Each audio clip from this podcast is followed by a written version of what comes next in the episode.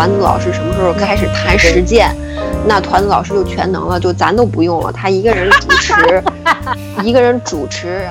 对我也是那个，但是一直想心有余一力欲力不是余力不足，搞了好几次都是都一半，心有力驴不足，心有驴力不足。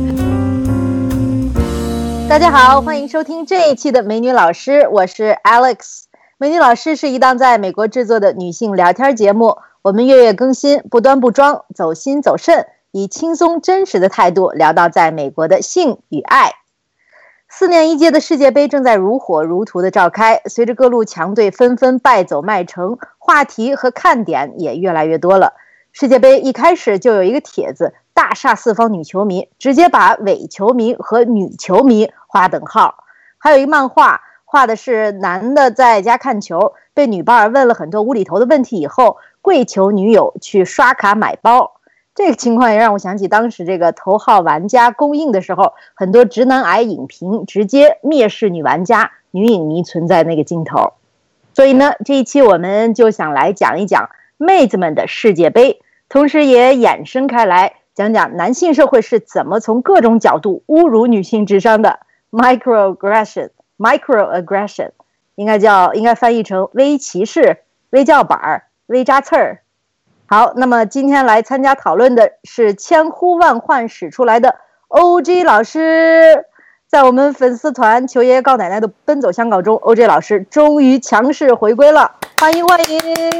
等一下，等一下，强势回归还是强势回归啊？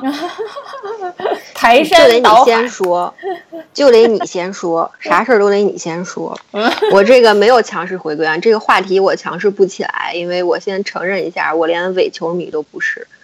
就是就是世界杯看世界杯，还要追溯到以前跟我爸凑着看，当时还在国内的时候，还有高中，就是唯一那一届中国出现米卢当教练的那那一届。后来基本上就没再看过了。我先跟大家坦白一下，好久不见，想死你们了。嗯。OJ 老师，我爱你。全湿了，全湿了。你没有一点诚意都没有，弄起码弄一个群众的呼声，那个那个节奏喊。对啊，OJ 老师，我爱你。OJ 老师，我爱你。OJ 咱得拿那个空的空的那个饮料瓶子。咱要是有可以留言是吧？现在有那个有一个有一个这个 podcast 的这个平台，可以让粉丝留言了，然后到时候可以把这留言摘出来，然后放进节目里头。我们要是有这个功能就就强了，那就是一片 闲诗。欢迎老师回来。好，继续强势强势欢迎其他老师。我要静音吃点苹果，饿死我。下呃，下一个强势不走的老师是团子老师，我就不多做介绍了，等团子老师自己出口成章。团子，团子，团子，团子，听着像是鬼娃娃花子要出来了，爬出来。大家好，大家好，我是来给 OJ 俯首甘当小捧哏的团子。虽然我不抽烟不喝酒，自来卷不烫头。得了吧，今天就靠你撑着了。我，我们四个人里面没几个。上回说是什么来着？抬肚子，抬肚子，抬墩子。好，这一出来，这一出来，话题都展不开，已经笑成一团了。呃，所以我们今天出来两个老师，一个是女球迷，一个是伪球迷。咱们就先从世界杯开始聊起吧。欧志老师说没看，怎么没怎么看是吧？没有，我也不知道怎么着，反正就没有激情去。我觉得没人跟我一起看，主要是你说团子老师又不又不在我跟前，我每次开车经过他们家那边都觉得人去楼空，物是人非，你知道吗？特别凄凉。以前你说好不容易这放假了，就能跟他那个厮磨一下，然后他人又不在。哦，团子老师，伪球真球迷、女球迷来聊聊，你在世界杯上看了吗？这集？呃，其实其实我以前是真球迷，最近年岁大了以后也堕落成伪球迷了。就是，哎，我总觉得这一集录着录着会有各种时代的眼泪。不怕不怕，嗯，大胆的说。对我以前年轻的时候还是挺铁杆的一阵，那个时候我记得，而且就是技术条件还比较落后，我又很小就就住就住校了，然后当时移动互联也没有很发达，我就记得当年呃初中的时候，就当时手机还是个稀罕物，然后但是我那个时候就。搞了一部手机吧，当时就是每个星期三，然后欧冠的时候，那都是那时候还得用短信来收发那种那种关于体育新闻，然后之后再等那种各种欧冠比赛的结果，然后之后等到了以后，因为我当时是班干部嘛，所以得站在队尾监督大家早操，然后就在早操的时候，我就从队尾把这个比赛的结果。一路传到对头，然后成了全校皆知的秘密。你是那个广播吗？就是对，我是那个广播，就是关注，就是那时候还是那种 subscription，你知道吗？就是你得每个月付一个月费，然后去订阅各种新浪、体育、搜狐体育信，就是各种比赛结果，有一种捷报传边疆的那种感觉，特别是你知道吗？也有这个历史成成成就感，是的，感觉好多年。有在也有在世界杯期间，然后跟这个比方球迷甚几乎要大打出手，然后之后那个晚自习的时候用那个小广那小半导体听球赛，然后被物理老师把 半导体收走的 悲惨经历。那那现在在美国看球跟在中国的看球气氛一样吗？我跟你说，在哪看啊？就是我还好，我是因为，首先是因为这次时间还不错嘛，就几乎是美国白天的时间，除了有一场是早上比较早，然后特别是在周末的时候就得巨早就起来看，特别因为我现在在西海岸嘛，嗯，这个十分 miss OJ 老师，然后我要跟你一起看也是听你嘚啵，哎。哎，我想说什么来着？我我给忘了啊！你们继续吧。年纪大了，然后呢，这个我工作的地方又是属于一个就是气氛比较宽松的一个，就或许是整个西海岸的 tech community，就是所谓的这个马龙团。对对，就是这种科技公司整个的这个标榜自己文化多元，然后标榜自己这个工作环境轻松，所以呢，他们就。在这个大家集中吃饭的区域搞了一个大的投屏，然后所有的比赛就只要有重大比赛的时候，一般就都会放，所以我这个看球的环境还是不错的。但是呢，这个美国人，我觉得美国可能是世界上唯一一块足球焦土，真的是 对对足足球这项运动这个完全不感冒。这个开头我就记得我们世界杯刚开场的时候，第一场就产生了一。一个关于到底应该是叫 soccer 还是叫 football 的大辩论，比比赛还没看几眼，然后那个这个欧洲雇员和和美国雇员就几乎快打起来了。然后看球的时候，本身其实主要也是因为这个美国的体育文化呀，其实跟欧洲还不太一样，因为美国的体育文化非常的商业化，就无论那个。我相信大家去看过，在这儿都去看过各种比赛吧，就是看过直棒，看过那个职业篮球，或者是看过冰球什么的，都去看过。哪怕是他们群情这个激昂的橄榄球，也就是场上打的热烈，场下大家看完拍拍屁股散了，然后吃俩热狗，吃顿烧烤，tailgate 一下就很开心了，然后大家乐乐呵呵回家。但是在欧洲，这一个非常严肃的运动，就各种宿仇、宿敌、宿怨，然后基本上就是。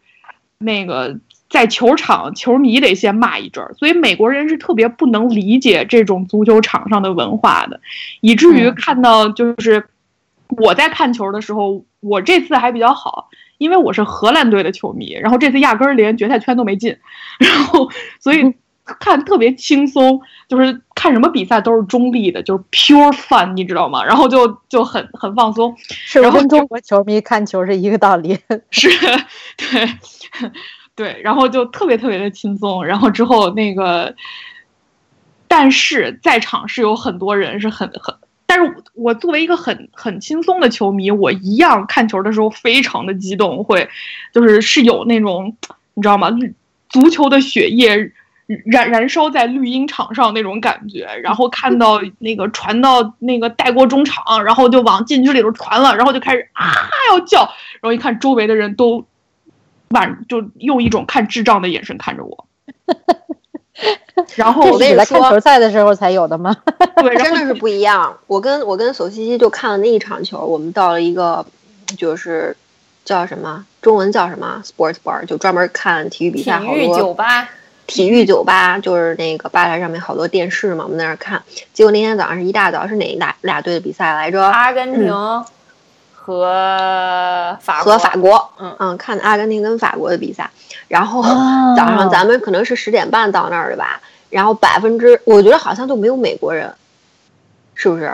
咱们刚去后来后来走的时候有了，嗯，对，就是有一群蒙古人。还不是什么什么什么吉斯斯坦，就是中 中亚那块儿的吉斯斯坦什么人，然后吉斯斯坦，就什么塔吉克斯坦、吉尔吉斯斯坦，什么就是什么斯坦那块儿的，对，就是斯坦国人。还有呢，就是中国人，就是中国人，就是做了一个拼了个长桌，你知道吗？就是还有好几桌中国人呢，好几桌中国人。然后特别逗的是，就是像。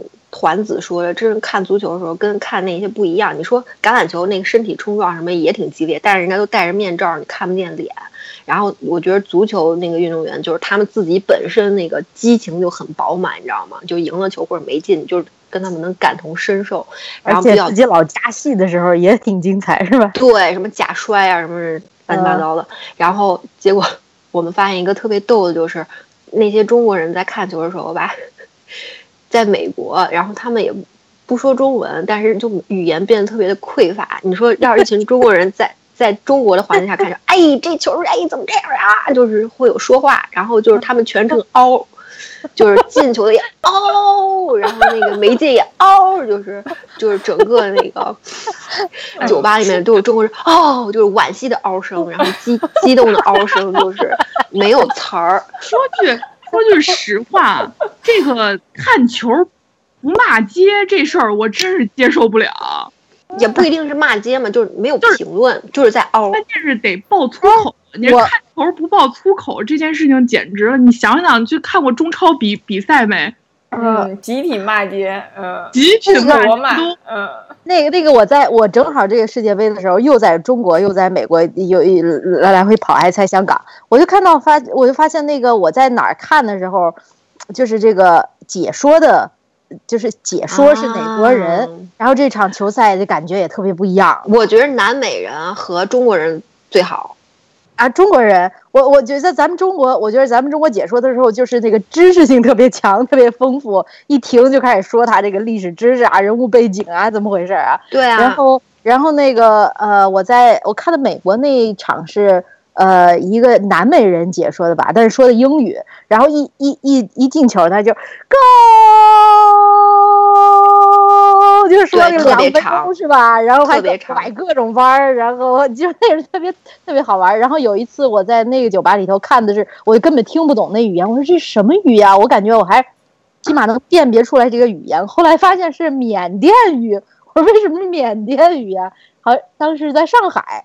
后来发现他们说缅甸只有这个台是免费的，看的是缅甸语，就感觉也听不懂，但是气氛就没有那么。没有那么精彩呢。美国其实主要的足球解说员都不是美国人，主几个主要的全是英国人，对对，还英在这边解，嗯，解说，要么是南美的。美国本土这个足球文化荒漠，真的是不能理解。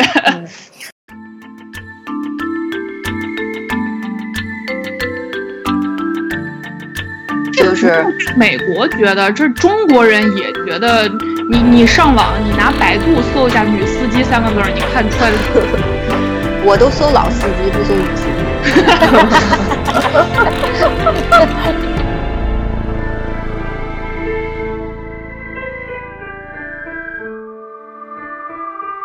其实好像我听说。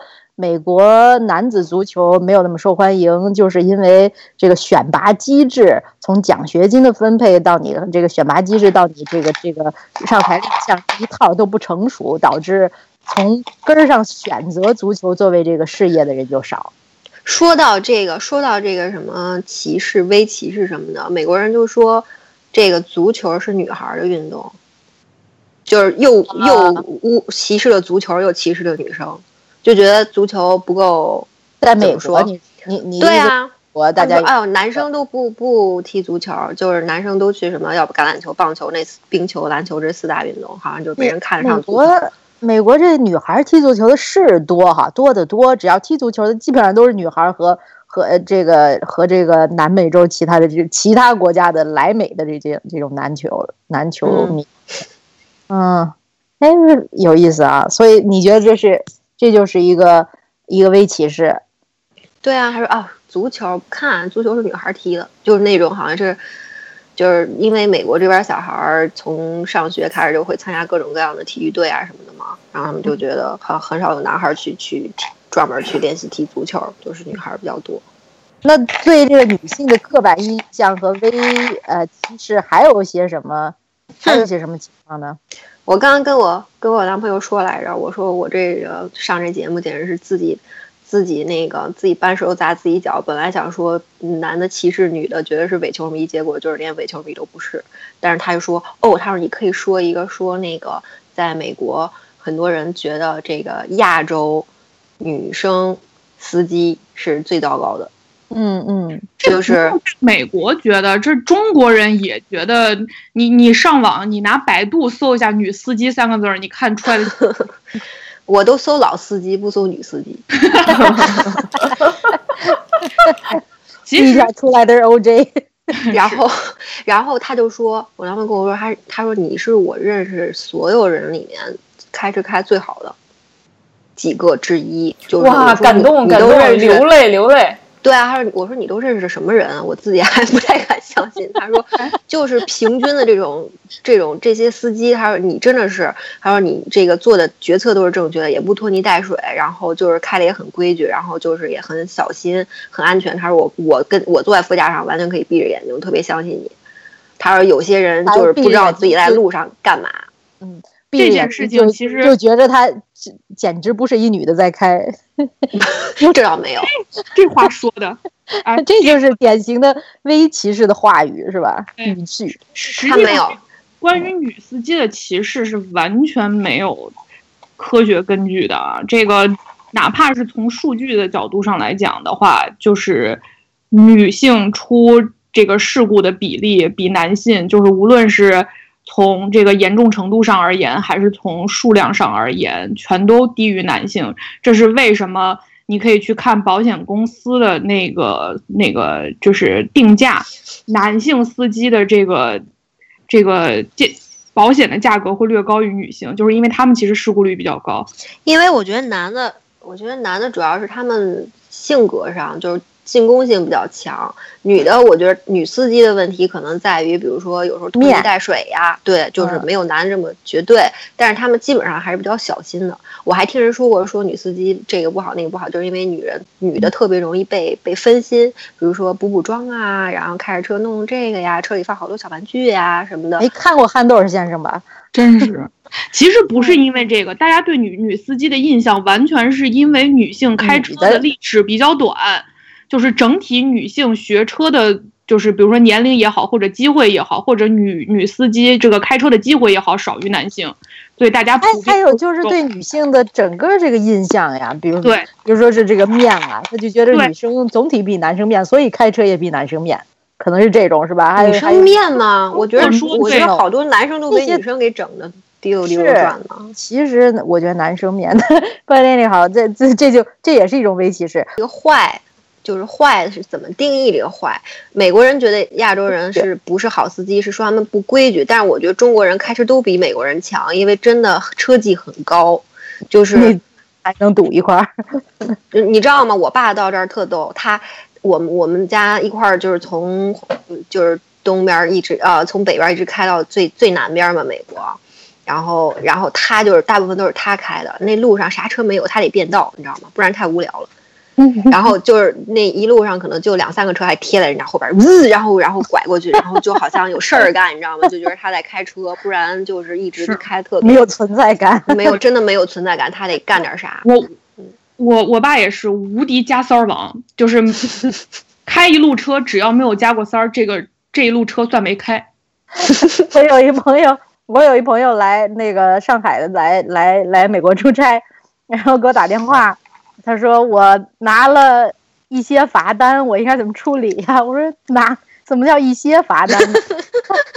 他一路上就那一短短一路，拿了八个罚单，我去，涉及好几个州，要去法庭还得上不同的州的法庭。我说你怎么乖乖付钱吧？谁哪有那功夫去法庭？我的妈呀！是，后来我我觉得太太厉害了，这弄到这份上也是挺厉害。那个我其实觉得吧，就是所谓的这种微歧视，有一个特别容易。识别的一件事情就是加前缀的网称呼往往含有歧视。给你们举例子啊，比如说青年作家、少数民族作家、女性作家，就是你加了一个前缀以后，就意味着他们是弱势群体，是一个非主流的群体，就是你需要加一个限定语来修饰它。你就像比如说我们说警察，我们一般就说警，我们很少说男警察，但是我们一定会说女警察。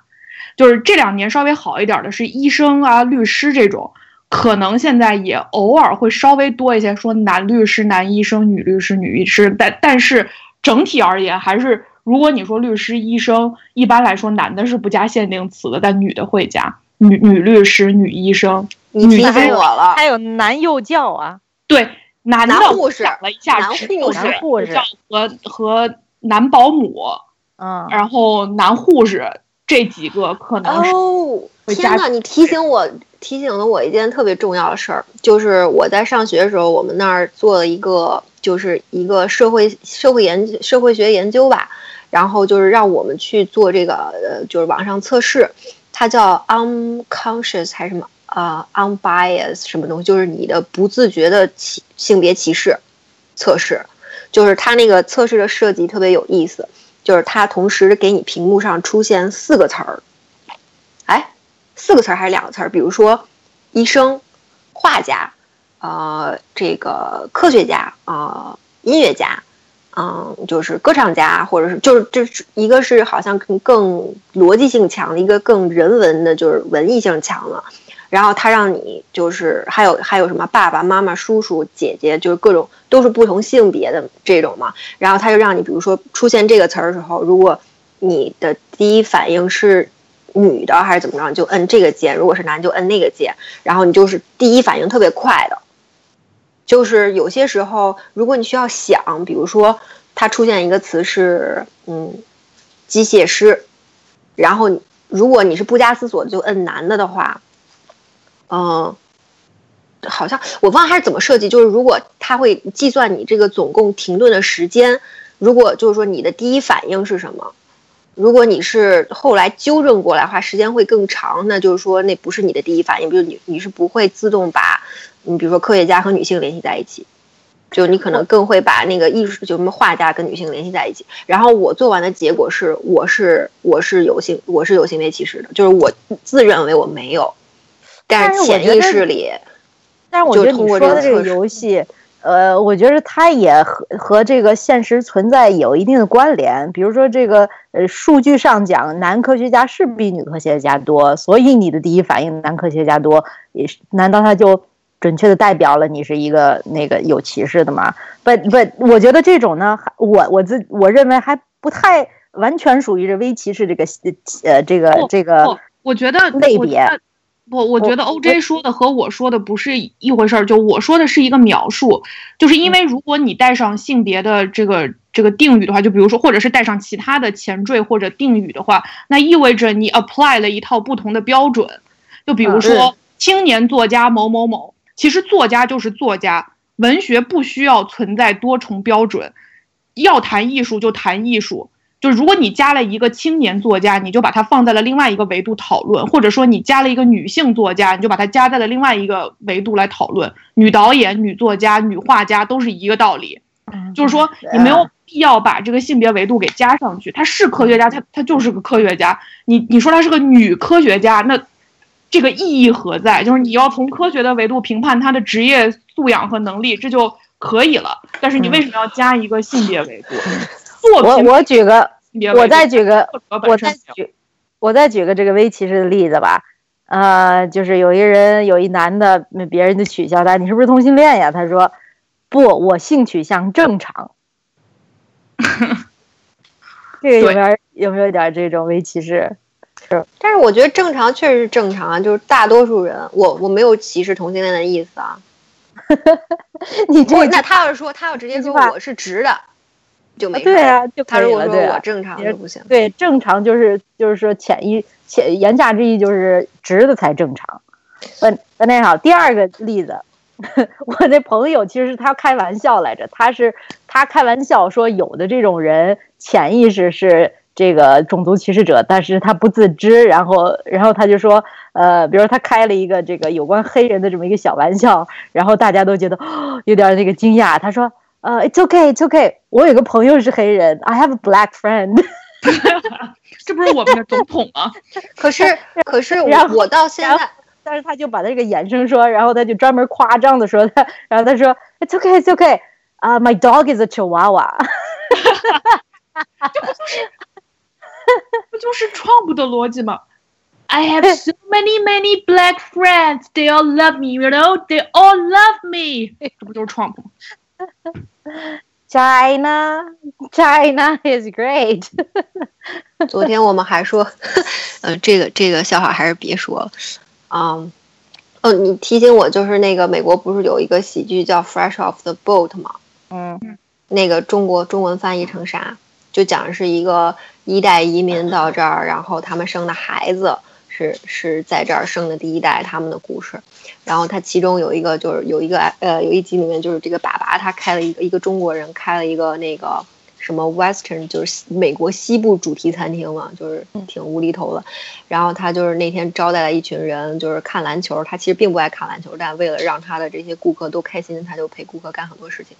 然后他就看陪一群女的看女篮，然后看的心潮澎湃，然后最后自己也喝多了，就拍着桌子说：“为什么要叫这个 women basketball？直接应该就是我们看的就是篮球，就是你知道吗？就是特别爱篮球。然后就说，如果是正常篮球，没有人会说我要看男子篮球，嗯，就是女篮、女足，就好像是女子的运动项目是另外一个 category，另外一个类别，就像团子老师所所说的。”对，对，就其实，谢谢谢谢你的朋友。很 subtle 的内容 是，就是我我们说的这些，就是比较模糊和隐晦的这些内容，其实都已经是在一个就是更高层面探讨这个问题，就是已经把敏感度调到高了以后这样的问题。但事实上，就是现在社会上还有很多就是。非常招张的这种大胆的性别歧视，就像你们说到这个足球刚开始的时候，各种就是女女球迷就是伪球迷就是看脸，甚至有更这个出格的言论，就是说只要是女性号称球迷去俄罗斯世界杯看球，都有不同的别样的目的，就是就就这个恶意满满的这种。性别歧视和推断，就说女球迷是去看去赚钱的，对啊，对对，就是只要女球迷出国，哪有什么女球迷出国都还不是为了去挣钱的啊？还或者是什么，就是去拍点自拍就回来了。啊，对，我觉得还是挣钱的那个比较恶毒，挣钱那个更恶毒。对，我看到还有很多，这个有很多影视说句挣钱的，说什么。什么什么什么媳妇儿去看球了，然后下面下面的人都回他说什么十个月以后你会有一个人叫你爸爸什么之类的，就各种就特别恶特别恶意满满的这种昭然若揭低俗啊！是，然后怎么怎么女球迷什么时候混到这个鄙视链的最底端的？就不是这些这些这些上去说这些这些话的男人都是卢瑟，知道吗？都都都不止在这个都不止在球迷界，就是刚才提到鲁蛇。台湾话叫卤蛇，卤蛇，卤猪蛇不？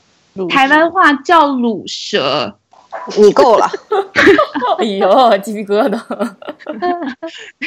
你滚开！你走开！你走开！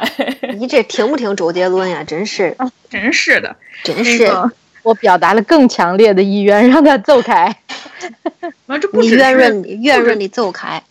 不只是足球啊，我觉得男性他有的时候会有一种说，他有一种那种 sanctuary 的感觉，就是等于说很多这个他有点像以前就是古希腊那个流派，你知道吗？你觉得有很多符合男性审美意趣的东西是比较高雅的。女性喜欢的东西就是无外乎就是看一些表面好不好看啊，然后喜欢一些婆婆妈妈的东西，就是他们喜欢的那些东西是没有办法和男性审美相提并论的。他们怎么我们怎么能允许他们来欣赏我们喜欢的这种高雅的意趣呢？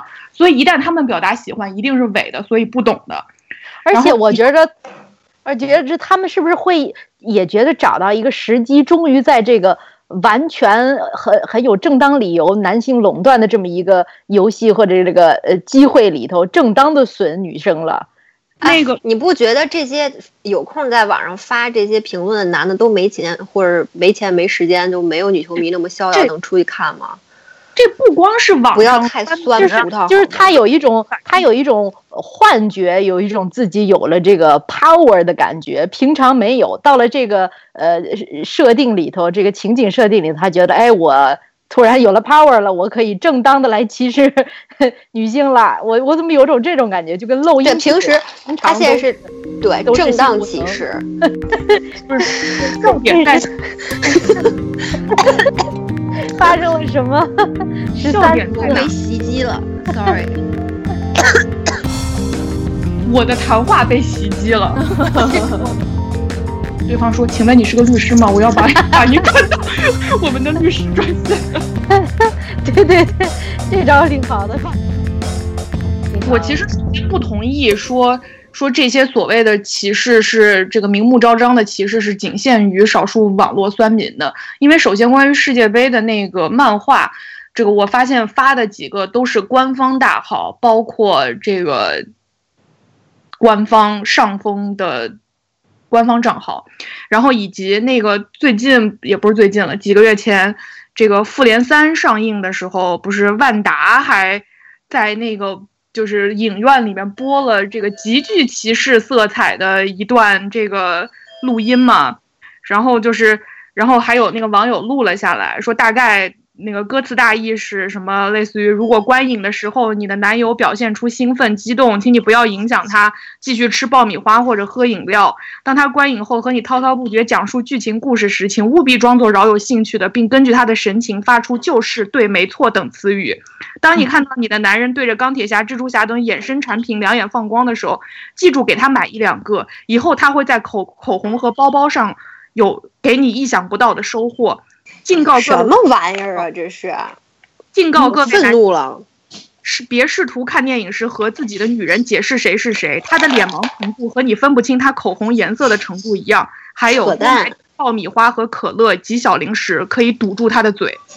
这他妈也太侮辱女性智商了吧！这谁写的？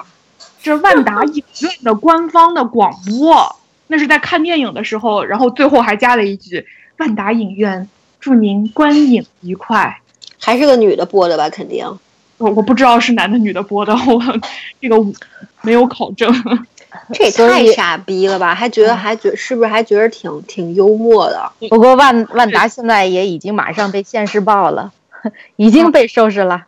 是我说句实话，我作为一个多年的科幻迷，这个我经常在电影院里面看科幻电影的时候，听到男生试图。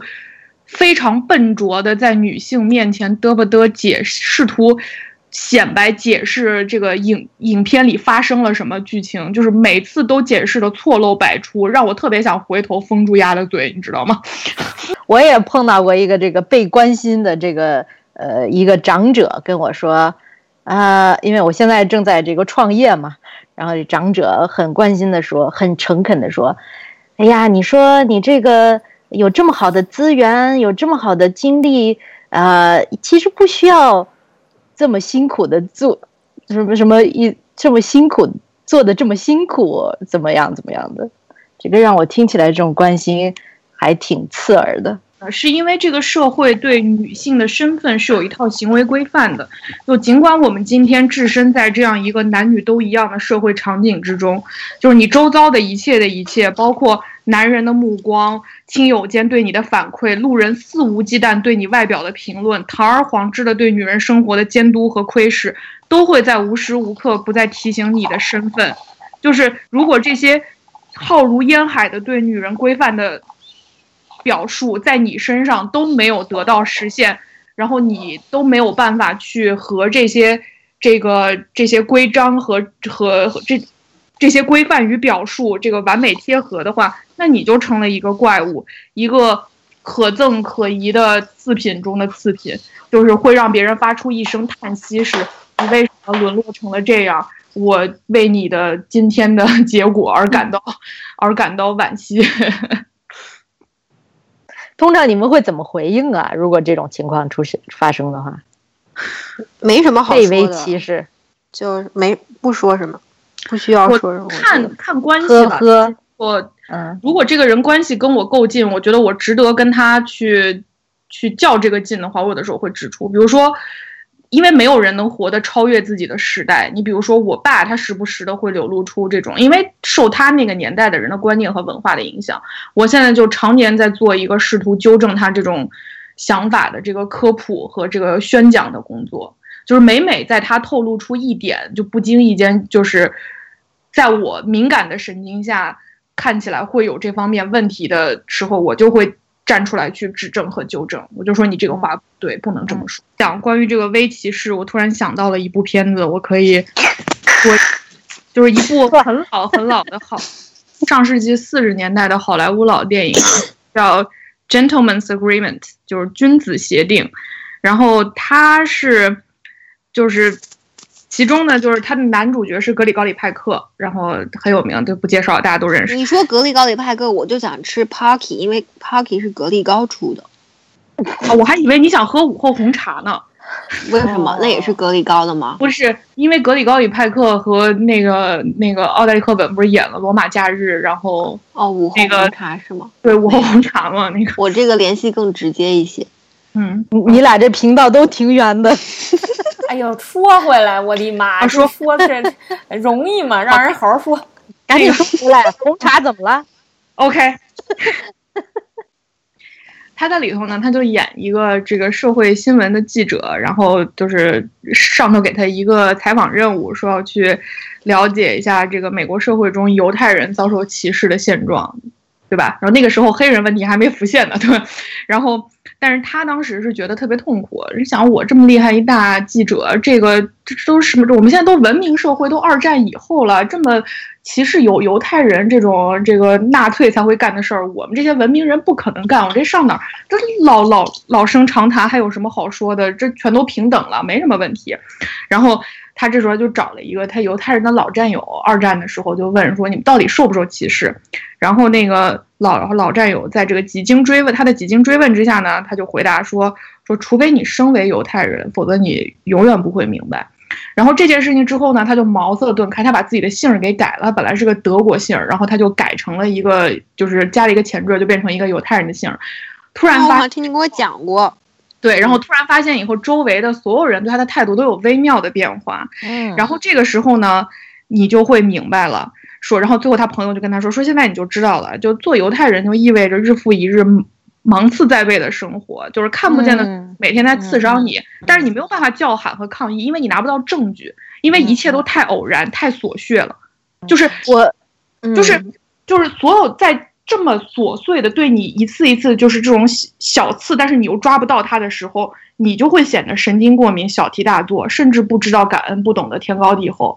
这这发生在你把这个里面的犹太人的换到我们现在当下所谓男女平等的这个这个当中，你把犹太人换成女女性是完全成立的呀，是一模一样的一个事情，就是就是。就会有这种身为女人不甘遵从男男性规范，在女妇女解放社会当中这种咀嚼出来的这种心酸。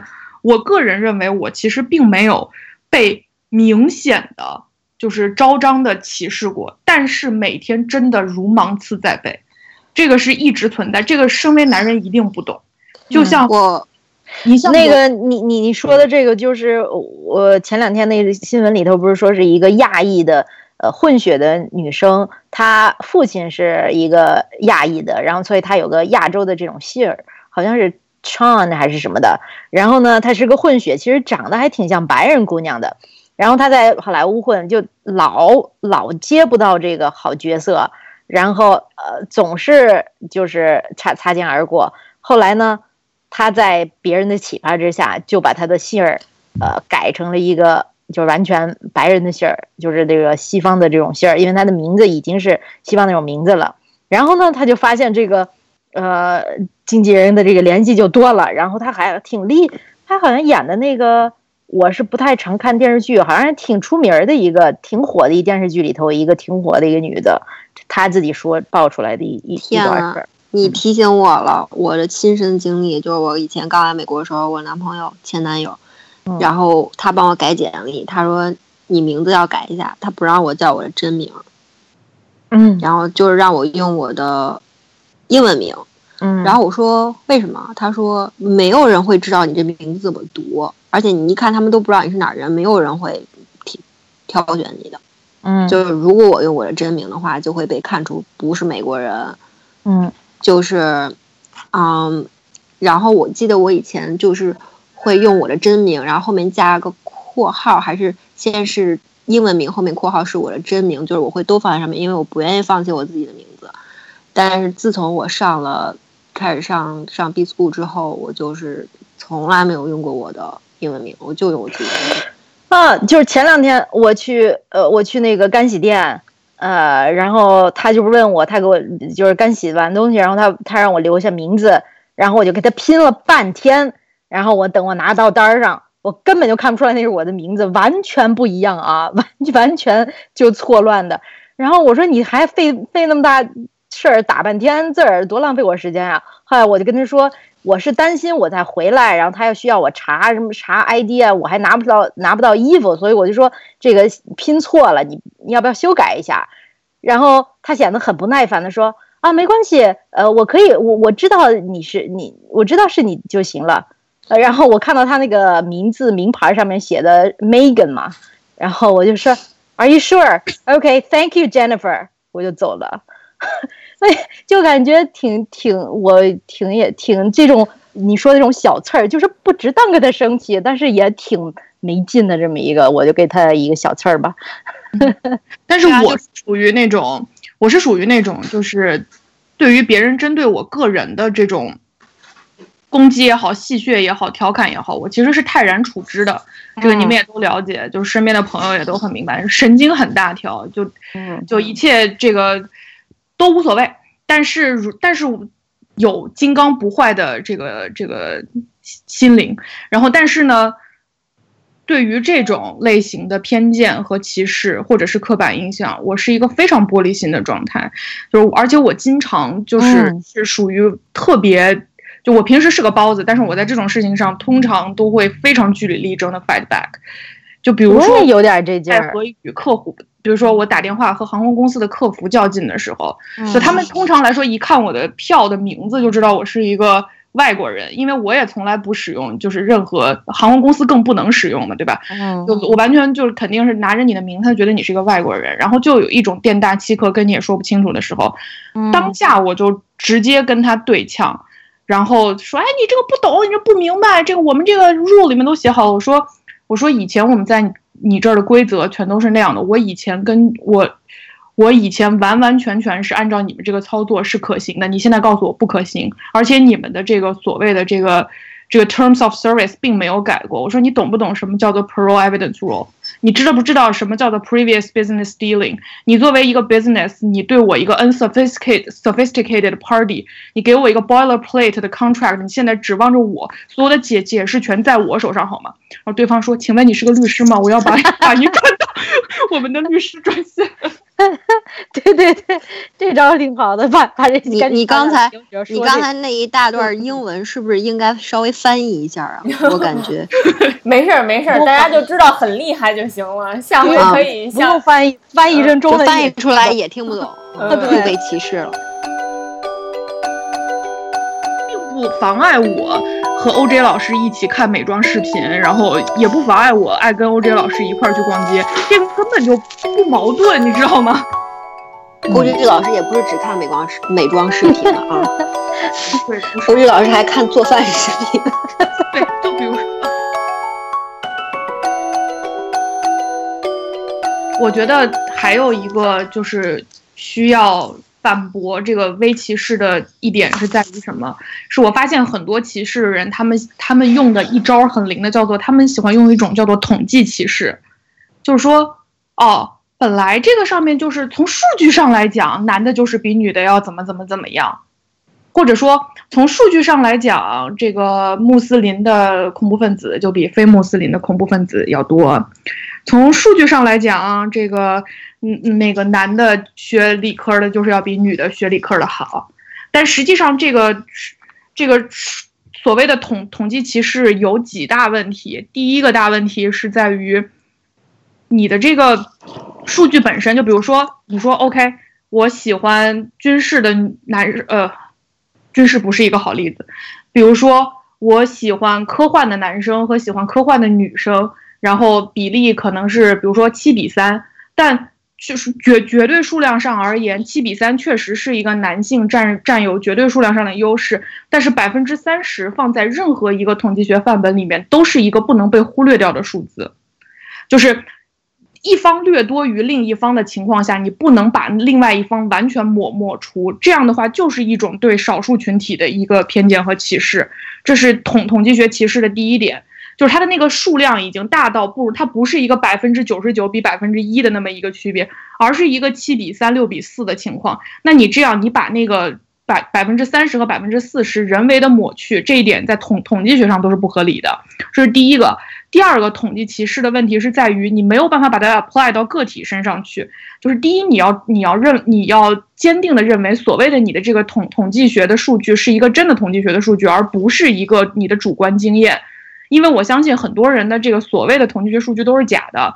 就是你可以去查一下河南人的犯罪率是不是比全国其他地方的人高，新疆人的小偷率是不是比比其他的人高，上海仙客的比例是不是比其他地方的人高，然后。那个，或者是就是团子老师，你你不像上海人呀。哦，歧视又来了。我为什么就又被用反例啊？我这是牺牲我自己用反例，这是一典型的微歧视。对，这是这是第一点。首先，你要确定你的这个数据是绝对正确的。其次，就算你的这个数据在绝对正确的情况下，你唯一可以 apply 这个数据的。唯一能够应用这个数据到个体身上的可能性是，你除了他们这一个身份标签以外，你们你没有其他任何数据，这个时候你才能 apply 这个标签。什么意思？我举个我举个例例子来说，举例来说，你绝对认为你一个数据是真的，就是穆穆斯林的恐怖分子比非穆斯林的概率要高。那好，你现在面前站着一个穆斯林和一个非穆斯林，但是你还有，但是问题是在于你不只有他这一个身份标签的信息，你还有别的。如果这个穆斯林是一个大学教授，受过良好教育；一个非穆那个非穆斯林可能是一个那个小混混，然后已经被生活逼得走走走投无路了。这种情况下，有比他们所谓的身份标签更有效的来来对他这个人做出推断的信息，而你却执着的使用那个身份标签本身，这个是非常冥顽不灵的一点。但是我们现在很多用人单位就是在 apply 这一点。就是他会拒绝掉我其他比他们所谓的这一个标签的信息更有效的信息，而只看标签。就比如说，我想招一个男的，因为我觉得男的比女的更在乎工作。但是其实他看的并不是这个男的和这个女的本身，除了他们性别之外的其他信息，他就忽略了，这个就非常的低效。是，是，像这前两天不是百度还是哪儿的招人，不是就说只招男男生。呃，这种对我觉得这是上升到这种文化啊，呃，价值政策方面一定要讨论。但是你如果在生活中碰到的微歧视，哎呀，很难有机会跟他讲这些，对吧？很难有机会展开来说。哎，你首先你的你你顶多说一句，如果我的话，我就说百分之四十六点三的数据是当场编出来的，对，然后揍人，没办没法儿，嗯，所以这个。而且我真的很讨厌的一点，我从小到大特别不忿儿的这一点，是因为我觉得我是一个就是横跨，就是就没有办法用这个性别偏好来标定我自己的一个人。我有特别特别多男性，就是所谓传统意义上男性有的爱好。就是我喜欢科幻，喜欢机甲，喜欢体，喜欢看体育比赛。然后，但是我也有很多女性的爱好，这并不妨碍我和 OJ 老师一起看美妆视频，然后也不妨碍我爱跟 OJ 老师一块儿去逛街，这个根本就不矛盾，你知道吗？欧剧老师也不是只看美妆视美妆视频了啊，对，不是。欧剧老师还看做饭视频。对，就比如说，我觉得最后就是，我觉得指出各种各样的问题是不一定就真的显示着未来很阴暗。我觉得能认识到问题，那就一定还能提高嘛。大家就是我们光明的能让大家都更对这些身边的这些微扎刺更敏感，然后不去扎别人，然后在别人扎自己的时候也能。时刻警醒和指出，这不就善莫大焉了吗？嗯，和回渣。啊，行，那我们就结束在这个啊，性 BT 的背景音之中。啊，希望大家以后对微歧视更注意。呃，然后呃，大家能一块变好。呃，另外呢，有的粉丝问我们说，高潮那一集去哪儿了？哎，主要是未被通知下架了，这个事儿呢，我们内心也是非常崩溃的，因为这是我们老师开播以来最火的一集，播出了已经超过了一百万次。要不是这集被下架，我们现在已经是千万级别的节目了啊！由于我们申诉无门，所以呢，我们觉得在不久的将来，我们决定，呃，在这个美女老师第三季结束的时候。重播《高潮》这集节目，大家敬请期待。重新上架，再重新下架，如此往复。好了，那我们这一期的美女老师就先聊到这儿。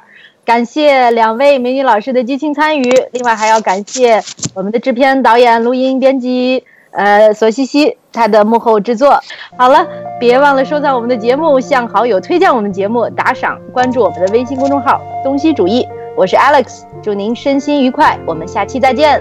好的，再见。